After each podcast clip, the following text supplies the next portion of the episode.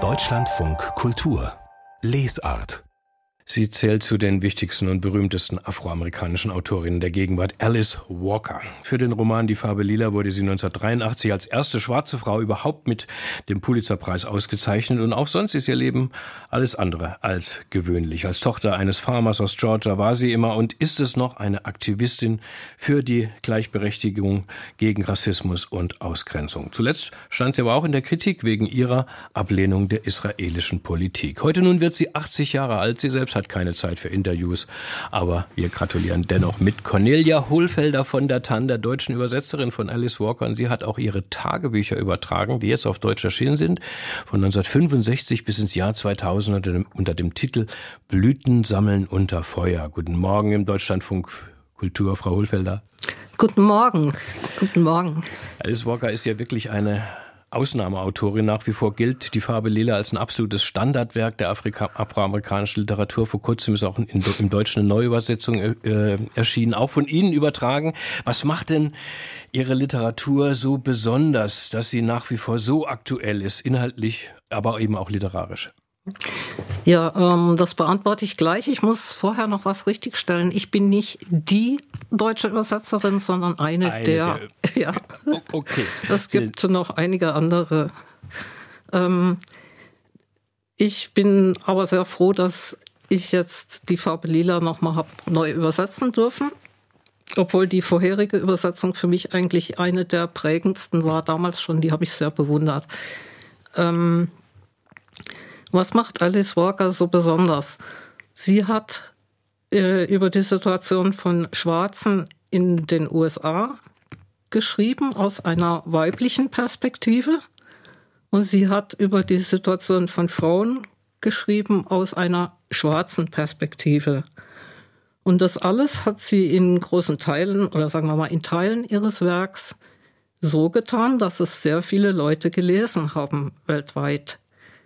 Und ähm, vor allem natürlich mit der Farbe Lila, aber auch mit anderen Romanen und mit den Essays, mit den Erzählungen.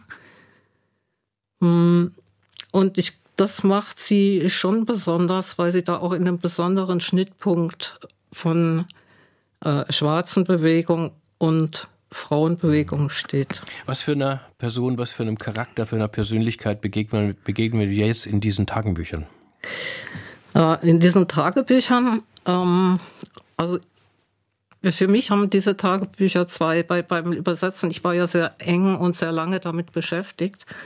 Das waren eigentlich zwei Haupterfahrungen für mich. Die eine war, ähm, dass es eine wahnsinnig interessante Lebensspanne ist, die da aufgemacht wird, die auch sich gutenteils mit meiner Lebensspanne deckt. Also ich bin etwas jünger als Sie, ich bin 73.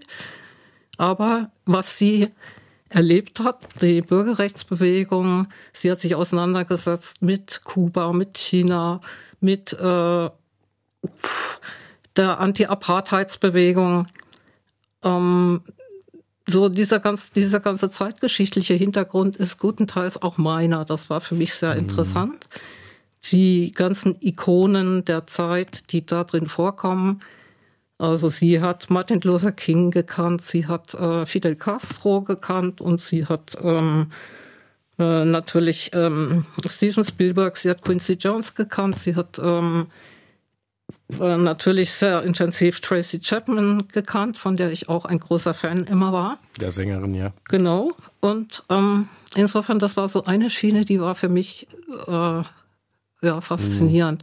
Re rekapitulieren wir vielleicht nochmal zusammen so ihre, ihre Epoche. Ich meine, ähm, Alice Walker ist Mitte der 1940er Jahre in eine ja zutiefst rassistische US-amerikanische Gesellschaft hineingeboren äh, worden. Äh, dank eines Stipendiums hat sie studier konnte sie studieren, fing bereits mit 17 an, sich wirklich in der afroamerikanischen Bürgerrechtsbewegung zu engagieren, hatte in den 60er Jahren eine illegale Abtreibung, die sie fast in den finanziellen Ruin getrieben hätte und heiratet dann Mitte der 60er Jahre ihren weißen jüdischen Kommilitonen. Da ist sie Anfang 20 und äh, ähnlich dramatisch geht auch so das private Leben weiter. Wie ist sie eigentlich zur Schriftstellerin geworden?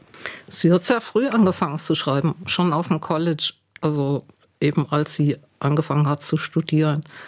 Da hat sie schon ähm, Kurzgeschichten geschrieben. Sie hat dann auch Gedichte geschrieben und die Romane kamen dann erst etwas später.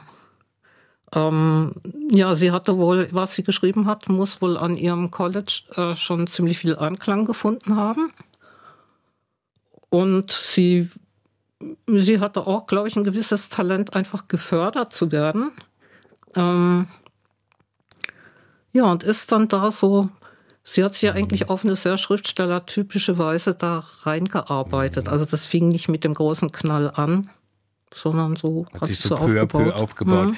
Gathering Blossoms Under Fire ist der amerikanische Originaltitel. Genauso ist er nur übersetzt. Blüten sammeln unter Feuer. Das ist eine sehr poetische Metapher, mhm. aber ja auch ein drastisches Bild. Ne? Wäre dieser Titel auch eine Überschrift für ja die, die ganze Biografie von Alice Walker?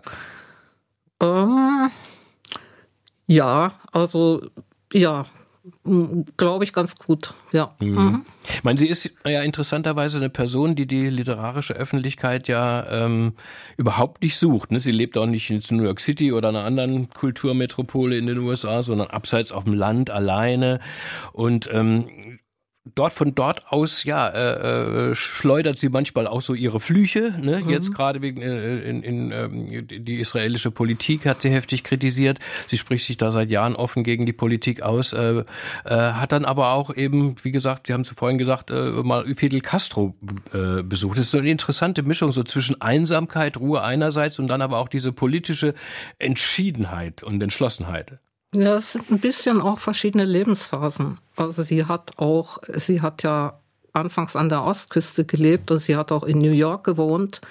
Ähm, sie ist dann erst äh, irgendwann nach San Francisco gegangen, was jetzt auch noch nicht abseits der äh, urbanen Kultur war und ist dann erst so langsam in die, äh, also nach Mendocino County äh, sozusagen, hat sie dann ihre Existenz da auf dem Land gefunden, die ja damals auch nicht untypisch war. Da sind ja sehr viele Leute, haben ja diese Bewegung gehabt. Hm. Wenn, man jetzt, wenn man jetzt so die Themen, also die politischen und äh, gesellschaftlichen Themen der Tagebücher ähm, äh, sich anschaut, dann kommt es einem ja so vor, als ob diese letzten Jahrzehnte ähm, jetzt sich auch wieder wieder äh, sich wiederholen. Ne? Also schon lange waren war, war, äh, war, war die Gesellschaft, die US-Gesellschaft nicht mehr so gespalten, äh, mhm. auch die Lage der Frauen nicht mehr so prekär wie aktuell. Einige Staaten haben das Recht auf Abtreibung letztes Jahr gekippt. So der offene Rassismus ist mhm. nach wie vor auf der Tagesordnung. Ähm, man hat so das Gefühl, dass sie auch jetzt immer noch so aktuell ist, weil sich so viele Konflikte, mit denen sich ja Leben lang auseinandergesetzt hat, nach wie vor da sind und in den letzten Jahren sich noch mal extrem zugespitzt haben. Ja, sie, wie gesagt, sie schleudert auch noch durchaus ihre Blogflüche gelegentlich da irgendwie rein in Form äh, von Blog-Einträgen oder auch, dass sie an irgendwelchen Videokonferenzen, Videoschalten teilnimmt. Ähm, sie mischt sich zum Beispiel immer noch ein. Da war jetzt auch diese Geschichte mit der, äh, der Harvard-Präsidentin, äh, die da wegen der, ähm, also wegen der Unterstützung der, der pro-palästinensischen Studenten und in Folge davon sehr unter Beschuss geraten ist. Und in sowas mischt sie sich immer noch hm, ein. Und weil ihre Stimme natürlich immer noch ein gewisses Gewicht hat, ähm, kann da so ein Blog-Eintrag mhm. schon auch noch ziemlich viel Resonanz finden. Wie war nun, Frau Hohlfelder, diese Arbeit für Sie? Es ist ja doch ein, ein mächtiger Band ne, mit über, über 700 Seiten. Sie haben vorhin schon äh, so erzählt, dass praktisch diese Lebensphasen, die Alice Walker da durchschreitet, so auch ihre sind, mit eben auch den, mhm. den Problemen. Ähm, was war das für Sie das Besondere jetzt an dieser Übersetzung zu arbeiten? Haben Sie sie auch da nochmal neu kennengelernt? Ja, absolut. Also ich war, ich war verblüfft, weil diese Tagebücher sind dermaßen unzensiert und offen.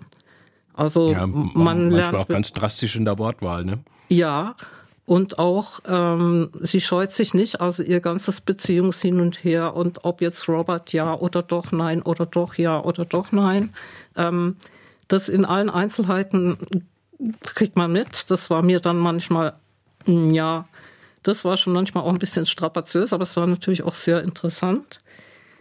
Weil Alice Walker, das haben wir noch gar nicht so erwähnt, doch ein, ein ziemlich kapriziöses Liebesleben hat, ne? Äh, mit Ehemann, Männern und, und Geliebten. Und ja. äh, sie hat da eine sehr, sehr, sehr entschiedene äh, eigene weibliche Haltung dazu entwickelt. Ja, ja, ja. Ähm, das macht das natürlich auch, das macht das wirklich sehr interessant. Aber ich habe da wirklich gestaunt, wie ungefiltert diese Tagebücher sind. Ne? Auch wenn es um ihre Depressionen geht, die sie immer beschäftigt haben, um ihre äh, nicht, nicht konfliktfreies Verhältnis zum Muttersein. Ähm, ja, um ihre Geld, um ihre ständigen Geldsorgen zum Beispiel. Ähm, große Teile dieser Tagebücher bestehen auch in Auflistungen, wie viel Geld sie wo hat und ob das auch reicht. Es ist auf jeden Fall äh, verblüffend, in welcher Offenheit man viele Schriftsteller, viele auch Schriftsteller, die älter sind, zensieren sich ja dann ein bisschen selbst oft ja. in den Tagebüchern Aufzeichnungen. Vielen Dank, Frau Hohlfelder, äh, für dieses Gespräch hier im Deutschlandfunk Kultur. Danke. Cornelia Hohlfelder von der Tann hat die Tagebücher von Alice Walker übersetzt. Blüten sammeln unter Feuer heißt der Band, erschienen im Echo Verlag mit 735 Seiten für 32 Euro.